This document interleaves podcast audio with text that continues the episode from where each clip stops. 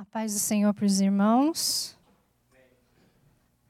A lição de hoje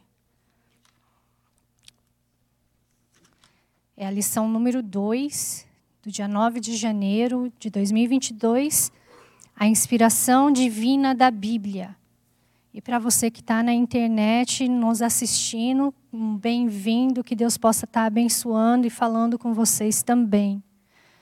O texto áureo fala assim: toda a escritura divinamente inspirada é proveitosa para ensinar, para redaguir, para corrigir, para instruir em justiça. Segundo Timóteo 3:16. E a verdade prática diz assim: a inspiração da Bíblia Sagrada é divina, verbal e plenária Portanto, a Bíblia toda nos ensina, corrige e instrui. A nossa leitura bíblica em classe está em 2 Timóteo 3 e 2 Pedro 1. Nós vamos ler, eu vou ler o primeiro versículo, os irmãos vão ler o segundo e assim por diante. O último nós vamos ler todos juntos. 2 Timóteo 3. Tu, porém, permanece naquilo que aprendeste e que foste inteirado, sabendo de, que, de quem os tem aprendido.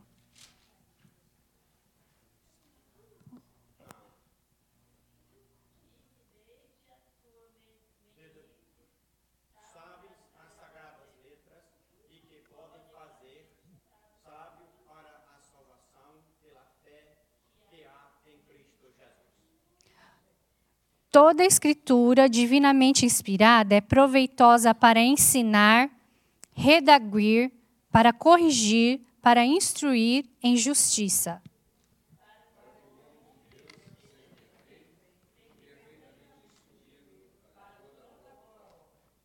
Segunda Pedro 1 diz assim: E temos muito firme a palavra dos profetas, a qual bem fazeis em estar atento com uma luz que alumia em lugar escuro, até que o dia esclareça e a estrela da alva apareça em vosso coração.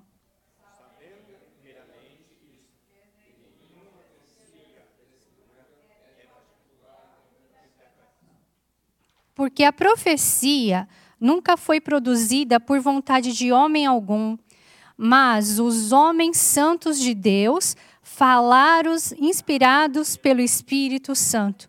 Os homens santos de Deus falaram inspirados pelo Espírito Santo. Então, a lição de hoje ela fala sobre a inspiração divina da Bíblia. A Bíblia, o que, que, quer dizer a palavra Bíblia? Bíblia é um conjunto de livros, por isso que a gente tem a nossa palavra em português biblioteca. Teca quer dizer armário e conjunto de livros, Bíblia. Então, um conjunto de livros no armário, biblioteca. Então, Bíblia quer dizer conjunto de livros. A Bíblia, de acordo com o Guinness, o livro dos recordes, ela já vendeu mais de 5 bilhões de cópias. E é o livro, um dos livros mais publicados e foi traduzido para mais de 3.384 línguas. Olha só, 3.384 línguas, mais de 5 bilhões. O Guinness fala assim que eles acham que é bem mais do que isso, mas como tem muitos lugares remotos do mundo, eles não conseguem é, continuar contando. Então, é mais de 5 bilhões. A nossa Bíblia ela, ela constitui em 66 livros. 39 livros está no Antigo Testamento e 27 está no Novo Testamento. Como a nossa lição fala que a Bíblia é inspirada divinamente, o que, que quer dizer inspiração? Inspiração é, o, é a ação ou o efeito de você inspirar e inserir o ar nos pulmões. é, eu me lembro de Adão quando a gente fala isso, né? Que quando Deus formou o homem, foi e diz que soprou, né? O espírito de vida em Adão. Então Adão ficou inspirado com o espírito de vida dentro dele. Então, isso é inspiração divina. É quando Deus fala aos nossos ouvidos através do Espírito Santo e sopra a palavra dele dentro da gente. E inspiração é um processo que faz com que algo nasça dentro do teu coração, no seu espírito, no seu pensamento. É um estado da alma que, quando você é influenciado por alguém ou por uma potência sobrenatural e divina. É o ato de fazer com que alguém seja influenciado. Então, assim, os autores da Bíblia, eles foram inspirados, ou seja, influenciados por Deus através do Espírito Santo para escrever a palavra de Deus. E toda a escritura, ela é divinamente inspirada, ela é proveitosa para ensinar, para redaguir, para corrigir e para nos instruir em justiça. Está lá em 1 Timóteo 3,16, que foi o nosso texto áureo. Nós como cristão, nós cremos na Bíblia que ela é divinamente inspirada, verbalmente inspirada e ela é plenamente, plenária, plenamente inspirada. Então foi Deus que soprou, que influenciou o homem através do Espírito Santo, os homens santos de Deus, para escrever a Bíblia. E ele também influenciou no que escrever verbalmente. E ela é plena, toda a palavra da Bíblia, seja de Gênesis a Apocalipse. A gente não escolhe no que a gente vai crer. Toda a Bíblia, do começo ao fim, ela é a verdade. Ela é a verdade e nós queremos em todas as palavras da Bíblia. A Bíblia é inerrante, ela não comete erro, ela não tem erro lá dentro. E ela é infalível. Todas as promessas que estão lá ou já se cumpriram ou vão se cumprir né? E ela não falha, a palavra de Deus não falha. A Bíblia é a palavra de Deus soprada no coração do homem, um homem falho, mas Deus soprou no coração dele para poder escrever, para poder nos instruir. Eu, eu costumo dizer que muita gente fala assim: ah, eu não, não creio na Bíblia, né? Eu não creio na Bíblia porque eu acho que a, a Bíblia é um conjunto de regras, de um Deus bravo, mas é, eu costumo dizer que a Bíblia é uma carta de amor de um pai para um filho. É a mesma coisa lá em casa. Às vezes eu falo para minhas crianças: põe a meia, que senão você vai ficar doente. É, escova os dentes para o dente não ficar podre. É, penteia o cabelo. Não, não faz isso porque vai te fazer mal.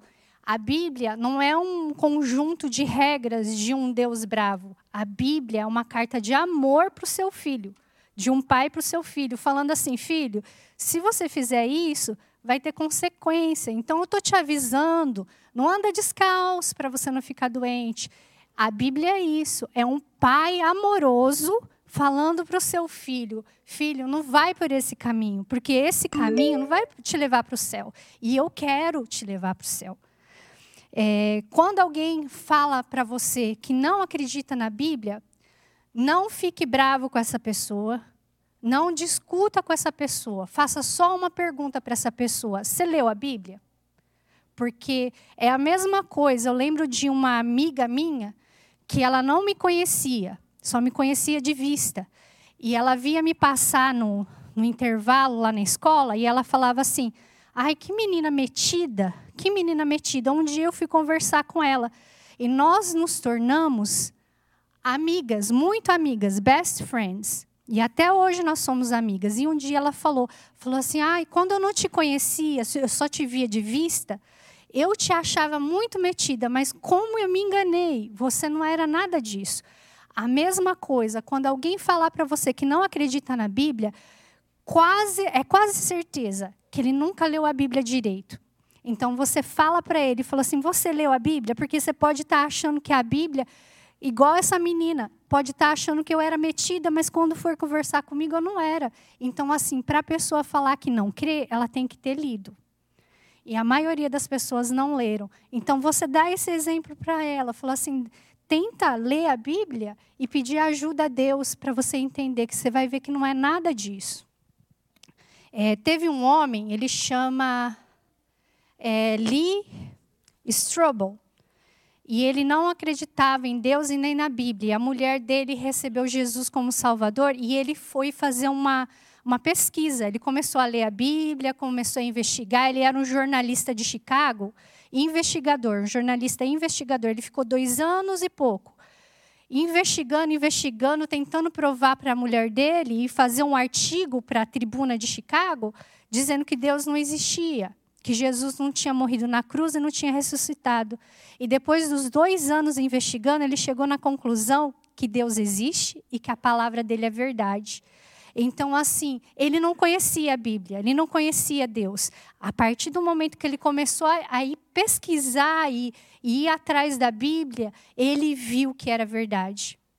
E o ponto um da lição fala assim: a doutrina da inspiração bíblica. Ela é divina, ela é verbal e ela é plena. Na Bíblia, você vai achar é, na Bíblia a expressão assim diz o Senhor 3.800 vezes. Então, isso está indicando o quê? Que a pessoa que escreveu falou assim diz o Senhor. Ela escreveu, mas quem que falou foi Deus, porque ele foi divinamente inspirado. Essa expressão 3.800 vezes, eu vou dar só um exemplo.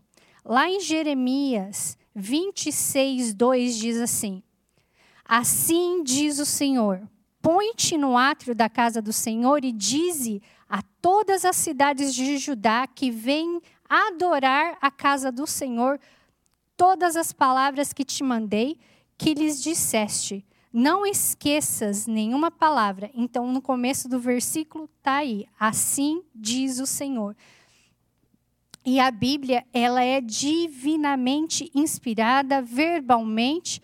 E um outro exemplo que eu posso dar está lá em Êxodos 24, no verso 3 e 4. Vindo, pois, Moisés e contando ao povo todas as palavras do Senhor e todos os estatutos, então o povo respondeu a uma voz e disseram: Todas as palavras que o Senhor tem falado, faremos. E Moisés escreveu todas as palavras do Senhor e levantou-se pela manhã de madrugada e edificou um altar ao pé do monte e doze monumentos, segundo as doze tribos de Israel. Então, nesse versículo, a gente está vendo que que Deus falou com Moisés e Moisés passou o que Deus tinha falado para eles para o povo. E o povo aceitou e falou assim: não, nós vamos fazer isso tudo que Deus está falando. E Moisés também foi e escreveu. Então, quem, isso daí não saiu da cabeça de Moisés, foi Deus que falou com Moisés. E, assim, tem muita gente que, às vezes, levanta questão sobre a, a Bíblia que fala que ela não é verbalmente inspirada, que ela não é divinamente inspirada, que ela não é plena, ela tem erros. Mas como não crê na palavra de Deus, só não crê porque você não conhece. Se você começar a conhecer a palavra de Deus, cada dia que você lê ela, você vai ver, falar assim: não, realmente é Deus falando comigo. Por exemplo, George Washington, ele morreu em 1799, presidente dos Estados Unidos. 1799, não faz muito tempo. Um, pouquinho mais de 200 anos aí. Ele morreu, ele pegou uma gripe muito, muito forte, com dor de garganta. E na época ninguém sabia. E foram e cortaram ele, começaram a tirar o sangue dele, porque eles achavam que tirando o sangue tirava a doença. Mas a Bíblia já sabia que isso não era verdade. Deus já tinha revelado lá para Moisés, centenas de anos atrás, lá em Levíticos 17, 11. Se você quiser abrir. A gente vai ler aqui alguns versículos em, em Levíticos.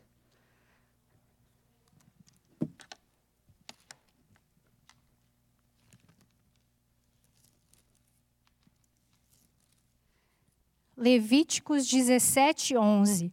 Se o médico de George Washington soubesse e tivesse lido a Bíblia, eles não teriam é, tirado sangue, drenado sangue de George Washington, ele não teria morrido.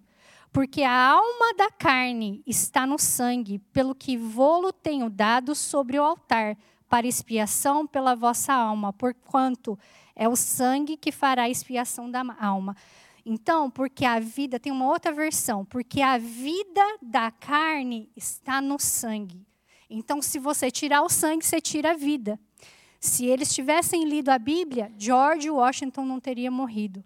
Lavar as mãos. A, a, a higienização das mãos em hospital só começou mais ou menos em 1845. Um médico ele começou a ver que as, as mulheres no parto morriam. Mais de 12% das mulheres e às vezes até os médicos e enfermeiros envolvidos, eles morriam porque eles não lavavam as mãos. E esse médico começou a pesquisar, ele falou assim: vamos fazer o seguinte, vamos começar os médicos lavar a mão quando for de um paciente para o outro. Às vezes estava cuidando de uma mulher, a mulher morria, e não lavava as mãos, ia fazer outro parto, aquela mulher morria também. E aí eles não lavavam as mãos. Em 1845, o Dr. Ignas Semmelweis começou a implementar as pessoas a lavar as mãos. Mas a Bíblia, Deus já tinha revelado para Moisés, lá em Levíticos também, capítulo 15, capítulo 15, versículo 7. E aquele que tocar a carne do que tem fluxo, lavará as suas vestes. Fluxo é sangue. Então a mulher estava tendo sangue, estava tendo um parto. E se banhará em água e será imundo até a tarde. O versículo 11. Também todo aquele que tocar no que tem fluxo, sem haver lavado as suas mãos, com água, lavará suas vestes e se banhará em água e será imundo até a tarde. A Bíblia já falava de lavar as mãos antes mesmo do homem saber. Tinha um, um outro homem, o nome dele era Matthew Maury. Ele viveu em 1806 para frente. E ele foi considerado o pai da oceanografia oceanografia, não sei se eu falei certo. Ele leu na Bíblia, no Salmo 8, versículo 8, que tinha veredas no mar, que os passarinhos anda, é, voavam ali por cima e que os peixes andavam, é, nadavam na, na vereda do mar, nas sendas do mar. Sendas e vereda é caminho. E ele leu esse versículo e falou assim: Ah, é? Tem caminho no mar? Ele estudava os oceanos. Ele começou a pesquisar e ele descobriu realmente que tinha caminhos no mar. E por causa dessa descoberta, os navios começaram a navegar naqueles caminhos e muitos naufrágios foram evitados. Você sabe por quê que o Matthew Maury se tornou o pai da oceanografia? Porque ele leu a Bíblia porque ele leu a Bíblia. Então a Bíblia, ela realmente, ela é divinamente inspirada, independente do autor. A Bíblia fala também sobre a quarentena, muito, muito tempo antes de ter a quarentena. Em 1348 teve uma praga na Inglaterra, em toda a Europa, mas na Inglaterra ela foi conhecida como a peste negra e, e, quase, e matou mais ou menos um quarto, mais de um quarto da população. Isso foi em 1348. Mas para Moisés, lá em Levíticos 3,46, Deus já tinha revelado o que, que faria quando tinha uma peste. É, 13,46, Levíticos 13,46. Todos os dias em que a praga estiver nele, será imundo. Imundo está, habitará só a sua habitação será fora do arraial. Eu não sei quando que foi que Moisés escreveu o livro de Levíticos, mas Deus se revelou a Moisés E o homem, porque não lê a Bíblia, muitas das vezes por causa da ignorância de não ler a Bíblia, a gente não sabe dessas coisas. A primeira quarentena só foi feita em 1377, quando a Inglaterra falou assim: não, a peste estava matando muita gente, eles começaram a pedir para os pessoal que chegava de outro país com os navios ficar 30 dias de quarentena. É, Veneza foi o primeiro, os primeiros que fizeram, a Itália, né? Veneza foi um dos primeiros que fizeram quarentena também. Deus revelou para Isaías, lá em Isaías 40, 22, mais ou menos 700, 800 anos antes de Cristo, 765 antes de Cristo, por volta mais ou menos dessa, dessa, desse tempo, né? Deus falou assim para Isaías: Ele é o que está sentado sobre o globo da terra. E passaram-se mais ou menos uns 200 anos. Pitágoras, ele era um matemático e ele suspeitava que a Terra era redonda, ele fez um monte de cálculo, acabou deixando para lá, não chegou em conclusão nenhuma. Mas uns 200 anos se passaram, Aristóteles, também, que era um filósofo, entrou com uma teoria que talvez a Terra seria redonda, mas só, só que também não chegou em conclusão nenhuma dois homens estudiosos, um matemático, outro um filósofo, depois de Isaías, achando que a Terra era redonda.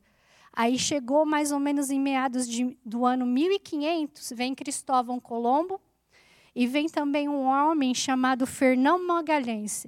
Ele era um português navegador e ele começou a falar: não, eu acho que a Terra é redonda, porque está escrito em Isaías que o globo da terra, que Deus está sentado no globo da terra, e eles começaram a fazer expedições.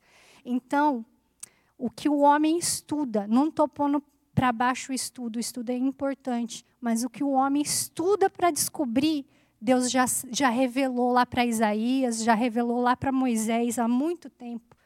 Deus revelou para Jó, Jó 26, 7, está escrito assim: Ele estende os, céus do norte sobre o espaço vazio e, sus, e suspende a terra sobre o nada. Antigamente, os homens achavam, os hindus achavam que a, a, a terra estava em cima, eles acreditavam né, que estava em cima de algum animal, que ficava algum animal gigante carregando a terra. Os gregos, eles achavam que Zeus tinha é, castigado lá uma outra pessoa, um tal de Atlas, e que o Atlas carregava o mundo nas costas. E aí vem os, os cientistas né, modernos e descobriram que a Terra, a Terra estava tava assim no nada, no nada, pendurada no nada, no espaço. Então, independente de quem escreveu a Bíblia, e de quando a Bíblia foi escrita, toda a palavra de Deus, ela é inspirada por ele verbalmente e plenamente. Romanos 15, 4, se você quiser abrir.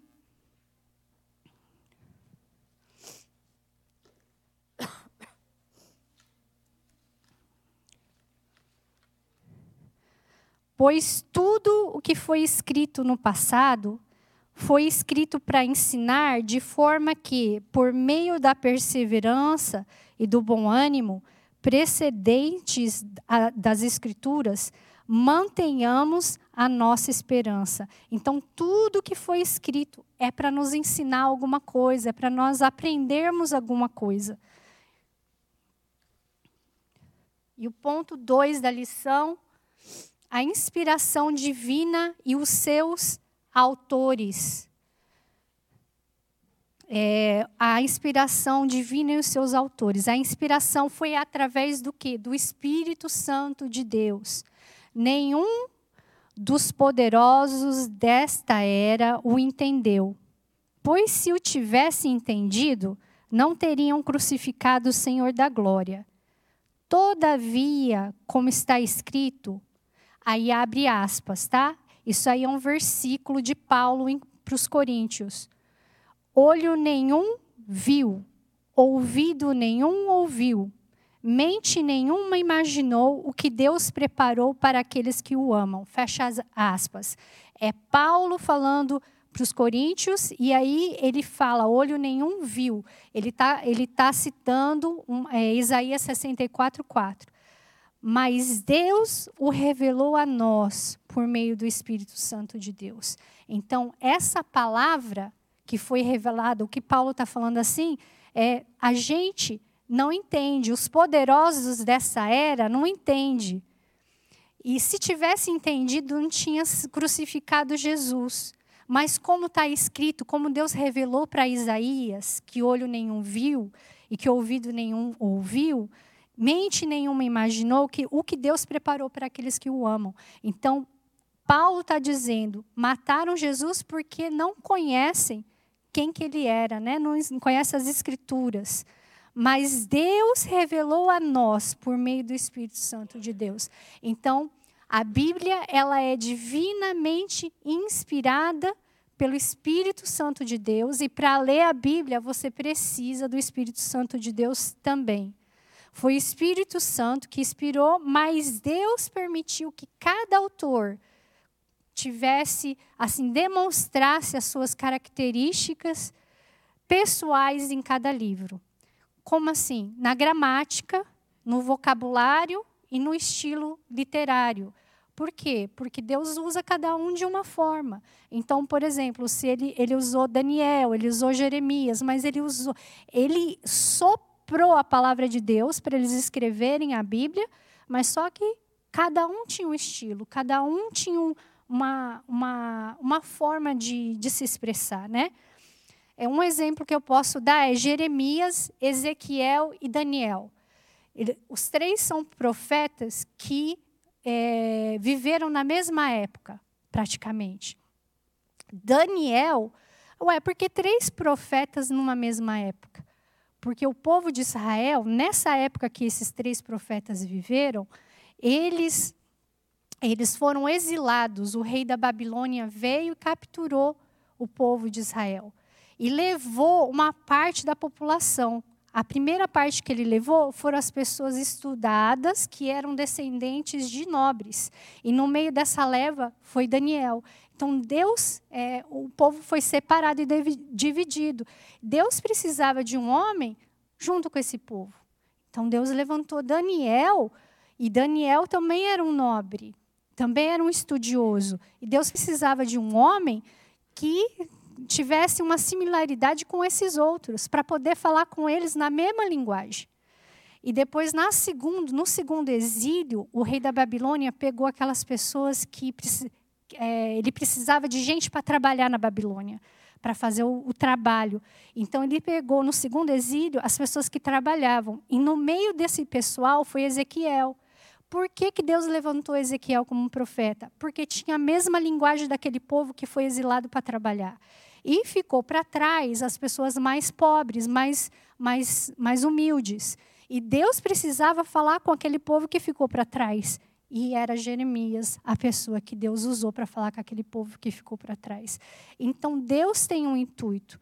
Você é do jeitinho que você é, porque Deus pode te usar com pessoas para falar na linguagem daquela pessoa, para evangelizar alguém naquela linguagem que ele precisa ouvir. E todos os autores da Bíblia, eles, eles é, tiveram limitações, falhas. A Bíblia é perfeita e Deus é perfeito. O homem que escreveu tinha falha, mas só que foi divinamente inspirado, foi Deus que falou para ele escrever o que está escrito na Bíblia. Elias tinha falha. A Bíblia diz que Elias era humano como nós somos humanos, né? Está lá em Tiago 5,17. Mas que ele orou fervorosamente para que não chovesse. E aí não choveu por três anos e meio. Então, assim, Elias era cheio de falha. Ele era igual eu e você, mas ele orou, ele, ele tinha inspiração divina, ele estava cheio do Espírito Santo e não choveu por três anos e meio. Então, nós temos falhas. Se você for olhar para mim, eu, eu sou cheia de falha. Mas é, nada melhor do que a gente se encher da palavra de Deus e, e se encher do Espírito Santo de Deus. Moisés tinha falha, e por causa das suas falhas, ele não entrou na, na terra prometida.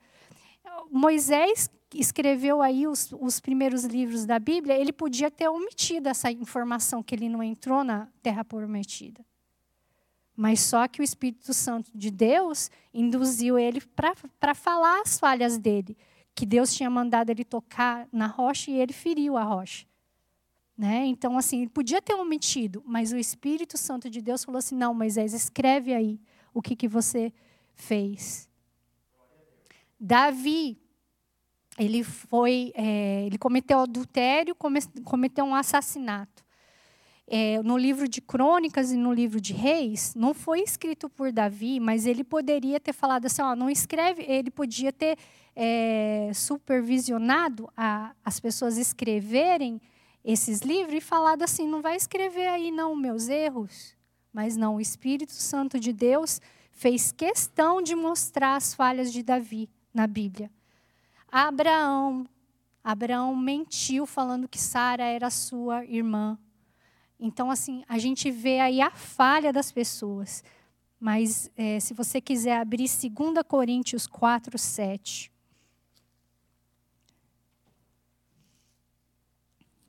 Temos, porém, esse tesouro em vasos de barro, para que a excelência do poder seja de Deus e não de nós mas temos esse tesouro em vaso de barro para mostrar, tem uma outra versão, para mostrar que este poder que a tudo excede provém de Deus e não de nós.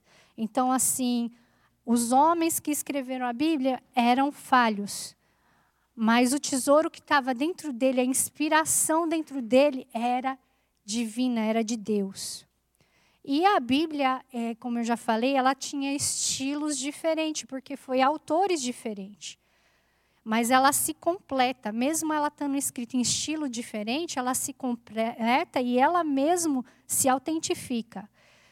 É, um dos estilos que existe na Bíblia é o estilo de narrativas.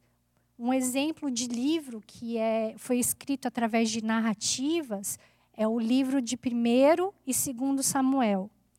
Outro estilo literário que teve na Bíblia é poesias. O livro de Salmo e o livro de Provérbio, ele tem esse estilo de, de ser mais poesias. A Bíblia também usa linguagem figuradas. É, parábolas são histórias né, com linguagem figurada. E o maior, a pessoa que mais contou parábolas foi quem? Foi Jesus. Né? Jesus tem aí a palavra, a parábola do semeador, tem a parábola das dracmas, tem várias parábolas. E também a Bíblia fala para gente, tem alguns exemplos de enigmas. Sansão é, tem um versículo em Juízes 14, 14 que fala assim. Isso aqui é Sansão fazendo um enigma, tá? Disse ele então: do que come saiu comida, e do que é forte saiu doçura. Então, aí é Sansão fazendo um enigma para descobrirem. Se você quiser, de repente, saber mais sobre esse enigma, leia Juízes 14, que está falando lá que ele matou um leão e, a, e saiu doçura desse leão. E ele quer que algumas pessoas descubram o que está acontecendo e ele fez esse enigma. Também tem alegorias. O que, que é uma alegoria? É, uma, é tipo uma parábola fazendo uma comparação.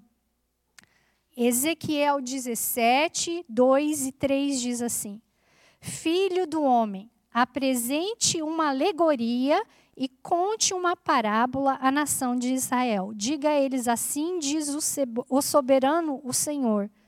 Uma, uma grande águia com asas poderosas, penas longas e basta plumagem de cores variadas veio ao Líbano. Então aí Deus falando, inspirando Ezequiel, dando essa ideia para Ezequiel, falando: ó, oh, Ezequiel, fala para o povo, usa uma alegoria, usa uma parábola. A Bíblia também tem metáfora. O que, que é uma metáfora? É uma descrição não literal. Um exemplo, vou dar um exemplo aqui de uma metáfora. João é um palhaço.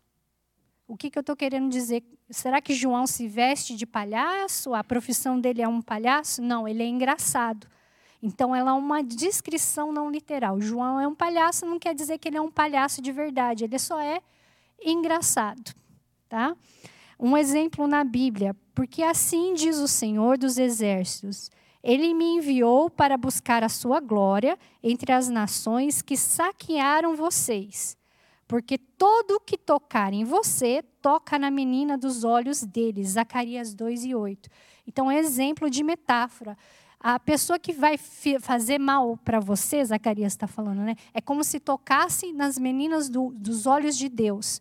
É uma expressão de metáfora. Não é que a pessoa está tocando nos olhos de Deus, mas é que está querendo dizer assim que está mexendo com Deus, né? E também tem um, um, outro, uma linguagem figurada que chama símiles. O que, que é símiles? É uma comparação. É, rápido igual o coelho, ou rápido como o coelho. Então você vai ver sempre essas duas palavrinhas, como ou igual. Então, rápido igual o coelho. Um exemplo disso está em Mateus 10, 16. Eu os estou enviando como ovelhas entre lobos, como ovelhas, tá? Entre os lobos. Portanto, portanto, sejam astutos como a serpente, ó, a palavra como de novo. E sem malícia, como de novo, as pombas. Então, a, a símiles, ela usa muita comparação e sempre você vai ver como ou igual. Então, seja, é, estou te enviando como ovelhas entre os lobos, portanto, seja astuto como as serpentes e sem malícia como as pombas. Está em Mateus 10, 16. E cada autor tem um estilo que revela a cultura, mas nenhuma da escritura é inválida. Foi o que eu falei a respeito de Jeremias, de Ezequiel e de Daniel. Deus usou cada um no grupo de pessoas que precisava usar. A linguagem de senso comum é o nosso próximo ponto. O que é uma linguagem de senso comum? É, a Bíblia ela fala conosco de uma forma que a gente pode entender. É, ela fala sobre descrição de fatos científicos. Aí, se tivesse escrito na Bíblia, de acordo com os cálculos, e, e fosse muito complicado, a gente não ia entender. Então, por exemplo, em Josué 1,15, ele explica o nascer do sol, ele quer falar que o povo vai pegar a porção do lado leste. Mas só que na época não tinha tanta ciência para falar assim. Então ele fala do nascer do sol, aqui, ó. Até que o Senhor concede um lugar de descanso para eles, como deu a vocês, e até que eles também tenham tomado posse da terra que o Senhor, o seu Deus, lhe dá, depois disso, vocês poderão voltar e ocupar a sua própria terra, que Moisés, servo do Senhor, lhes deu a leste do Jordão, na direção do nascer do sol.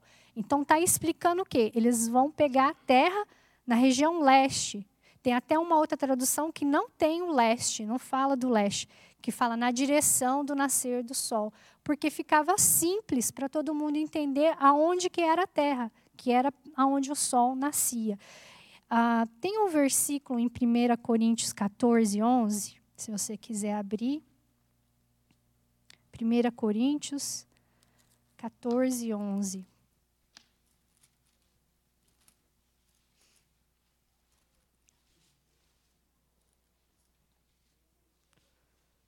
Portanto, se eu não entender o significado do que alguém está falando, Serei estrangeiro para quem fala, e ele estrangeiro para mim.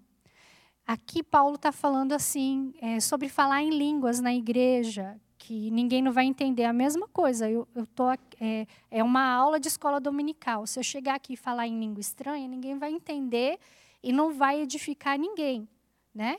Não que seja errado falar em língua estranha, não é. A gente fala, mas a gente tem que saber o momento certo de falar. Mas se eu falar em língua estranha, você não vai entender o que a lição vai estar tá falando hoje. O que, que o Paulo está falando e o que, que a gente pode aprender? A Bíblia ela fala de uma forma que ela não é estrangeira para a gente. Dá para a gente entender. É só a gente pedir o auxílio do Espírito Santo, porque Deus já fez de uma forma para ficar fácil para a gente entender. O Espírito Santo e a Bíblia. Nosso próximo ponto, o Antigo Testamento.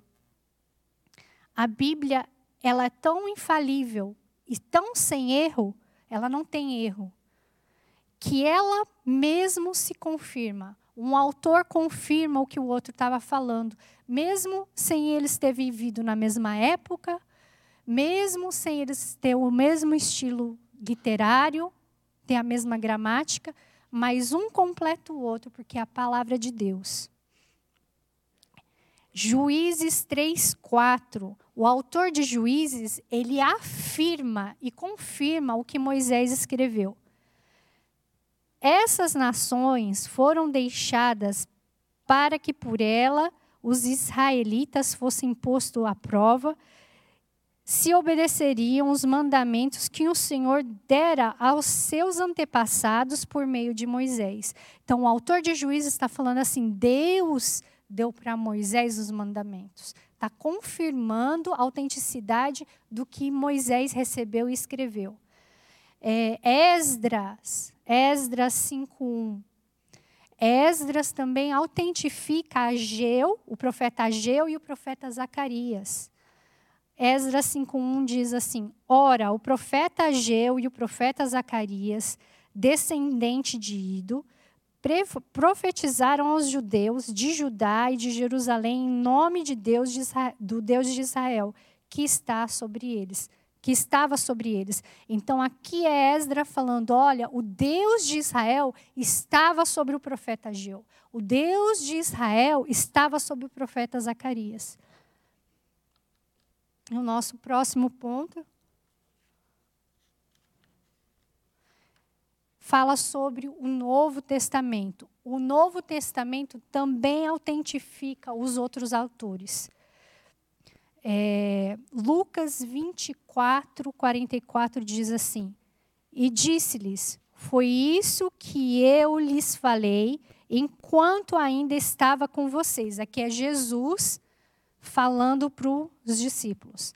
Era necessário que se cumprisse tudo o que meu, a que meu respeito está escrito na lei de Moisés, nos profetas e nos salmos. Então, o próprio Jesus está autentificando e está comprovando Moisés, os profetas e os salmistas.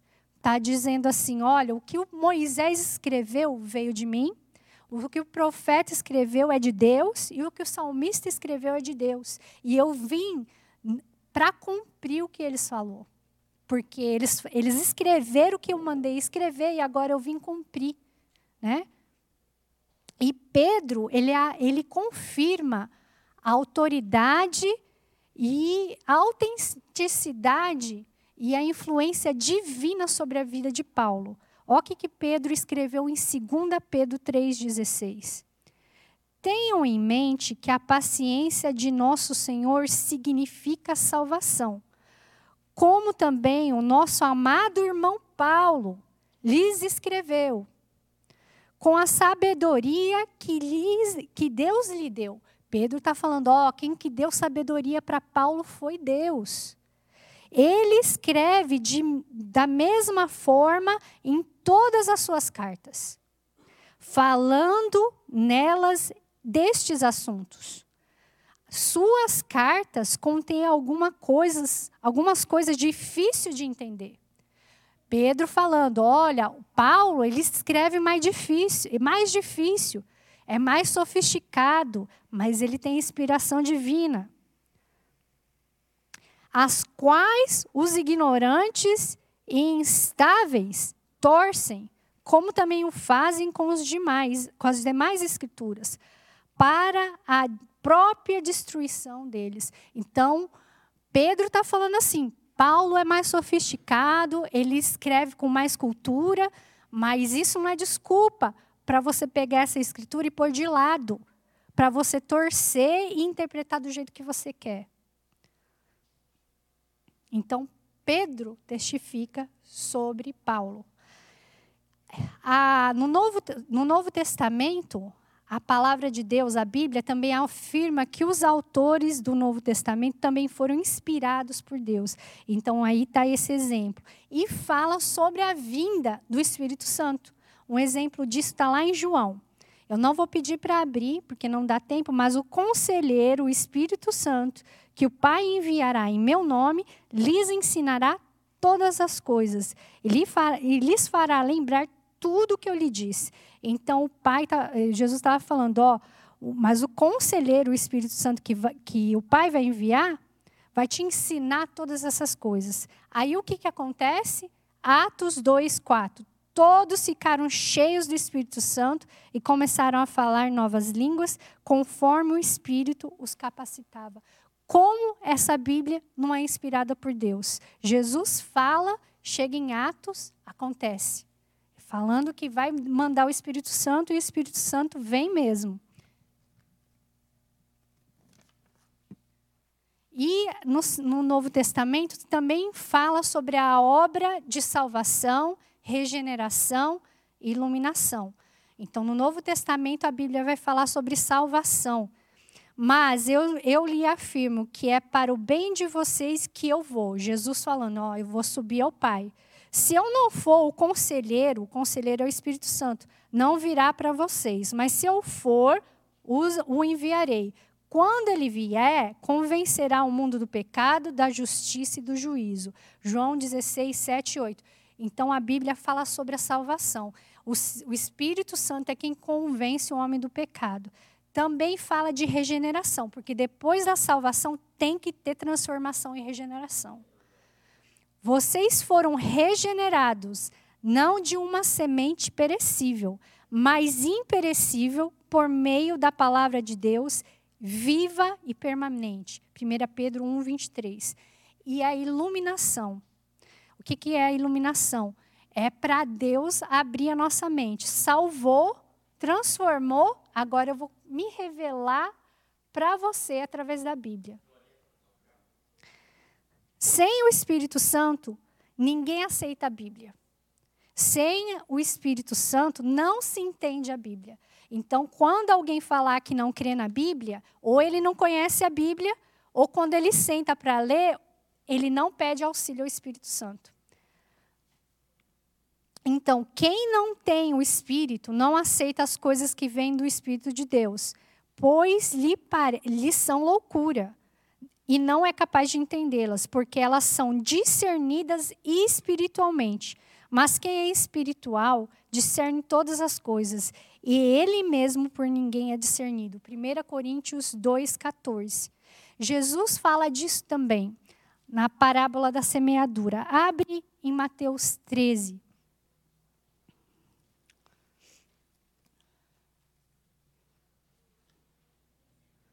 Mateus 13, 10. E cercando-se cercando deles os discípulos, disseram-lhe: Por que eles fala por parábolas? E ele respondendo, disse-lhe: Jesus respondeu: Porque a vós é dado conhecer os mistérios do reino dos céus, mas a eles não, lhe é, não lhes é dado. Porque aquele que tem se dará e terá em abundância, mas aquele que não tem, até aquilo que tem lhe será tirado. Por isso lhes falo por parábolas, porque eles têm eles vendo não veem e ouvindo não ouvem e nem compreendem. E nele se cumpre a profecia de Isaías. Aí ele ele vai e menciona é, Isaías 6:9. Ouvindo ouvireis, mas não compreendereis. E vendo vereis, mas não percebereis, porque o coração deste povo está endurecido e ouviu de mau grado com seus ouvidos e fechou os olhos para que não veja com os olhos e ouça com os ouvidos e compreenda com o coração e se converta e eu o cure. Então, o que, que Jesus estava falando? Ele contou a parábola da semeadura. E Jesus estava. Ninguém não entendeu nada. Até os discípulos, na hora que Jesus estava meio sozinho, falou assim: oh, por que, que você fala em parábola? Será que você pode explicar melhor isso para nós? E aí Jesus falou: olha, é, eu falo em parábolas para que se cumprisse o que Isaías 6, 9 falou. Ó, eles ouviam, mas não entendia. Eles viam, mas não compreendia. Mas só que agora Jesus fala aqui: "Mas bem-aventurados os vossos olhos, porque veem, e os vossos ouvidos, porque ouvem. Porque em verdade vos digo que muitos profetas e justos desejaram ver o que, vos, o que vós vedes, e não viram, e ouvir o que vós ouviram, e não ouviram." Então, o que Jesus estava falando?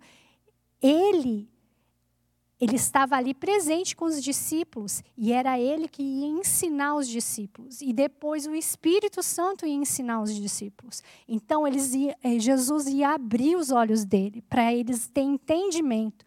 Então só o Espírito Santo, só Jesus pode te ajudar a entender a Bíblia. Oro também para que os olhos do oro também para que os olhos do coração de vocês sejam iluminados, a fim de que vocês conheçam a esperança para a qual ele os chamou, as riquezas da gloriosa herança dele nos santos. Está em Efésios 1,18.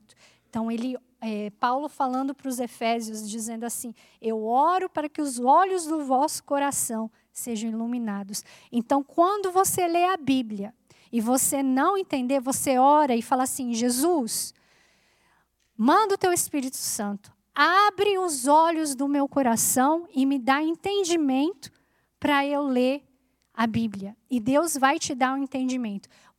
Você precisa ter um comprometimento com Deus e ler a Bíblia e pedir para o Espírito Santo para ele interpretar e te dar entendimento para você ler a Bíblia. E eu queria dar agora, para concluir, um exemplo.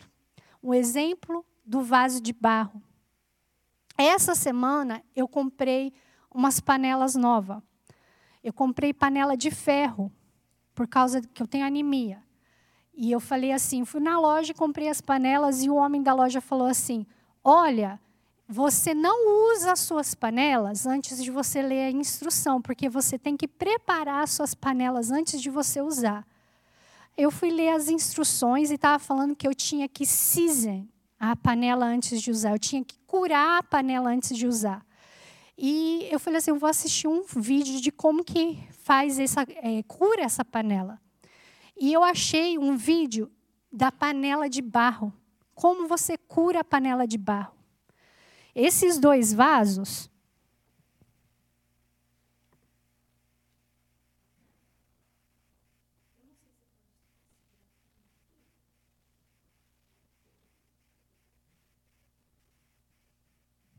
Eu não sei se você está conseguindo ver diferença neles. Você está vendo diferença na cor. Esse aqui é mais escuro, não é? E esse é mais claro, não é? Esse ele está curado. E esse ele não está curado.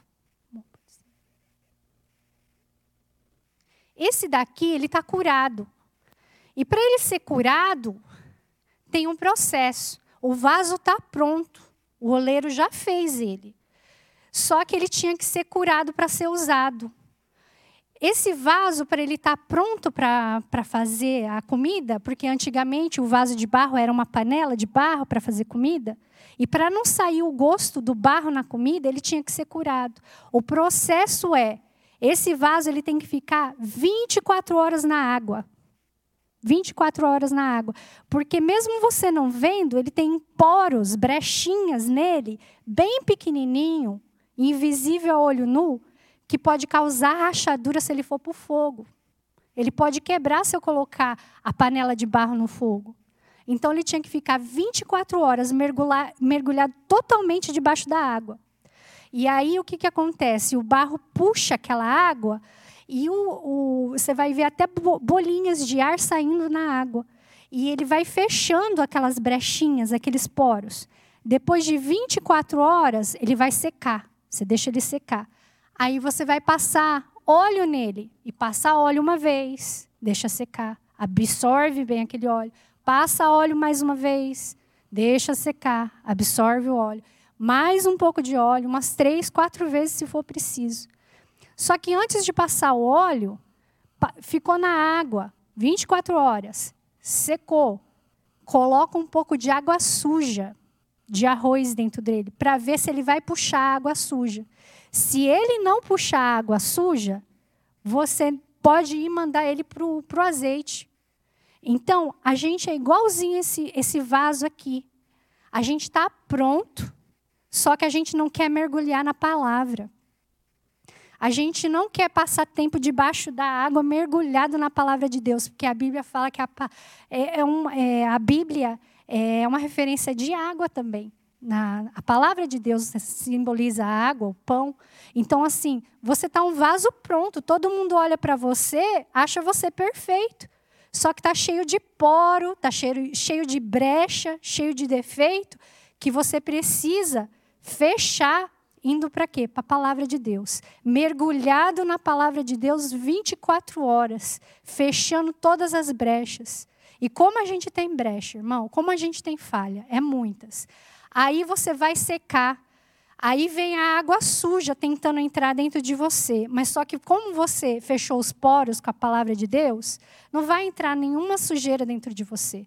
E aí Deus vai te revestir do Espírito Santo, vai passar o Espírito Santo em você e você vai começar a entender a palavra de Deus. Aí você está pronto para ir para o fogo, para ser cheio de comida e para servir de comida para outras pessoas. Porque se você não estiver pronto e não passar por esse processo, na hora que você for para o fogo desse jeito aqui, ó, sem ser curado, você vai trincar. Você vai trincar. Então, agora, é só isso que acontece? Não. Se eu fizer comida nesse, nesse vaso aqui e ele não trincar, vai sair com um gosto de barro. E, e, e, a gente não pode misturar a palavra de Deus com a nossa humanidade. Tem que ser pura a palavra de Deus. Ela tem que estar limpa a palavra de Deus. Não pode ter gosto de barro na comida. Não pode ter gosto de humanidade na palavra de Deus. Agora, esse vaso aqui, na hora que faz a comida, não sai gosto de barro. Ele sai com gosto de comida. Então, que você feche as brechas que você mergulhe na palavra de Deus, que você peça ajuda ao Espírito Santo de Deus para você entender as Escrituras. E depois de um tempo, esse vaso, esse, essa panela de barro, ela vai se desgastando, vai perdendo o óleo, vai perdendo a unção, vai perdendo a água. E o que, que tem que fazer? Você tem que dar manutenção, você tem que voltar para debaixo da água, você tem que voltar para a palavra. Você tem que fechar as brechas de novo. Você tem que ir para o óleo de novo para você poder fazer comida de novo. E assim é a nossa vida espiritual. Você tem que estar tá sempre em manutenção. É um processo de santidade, ninguém é perfeito. Só que se você ficar na palavra, se você ficar ali dando manutenção, ok, você vai errar. Todo dia a gente erra, todo dia a gente comete algum tipo de pecado. Nós somos tão humanos, tão falhos. Mas tem tesouro dentro da gente. Um tesouro em vaso de barro. Que Deus abençoe os irmãos.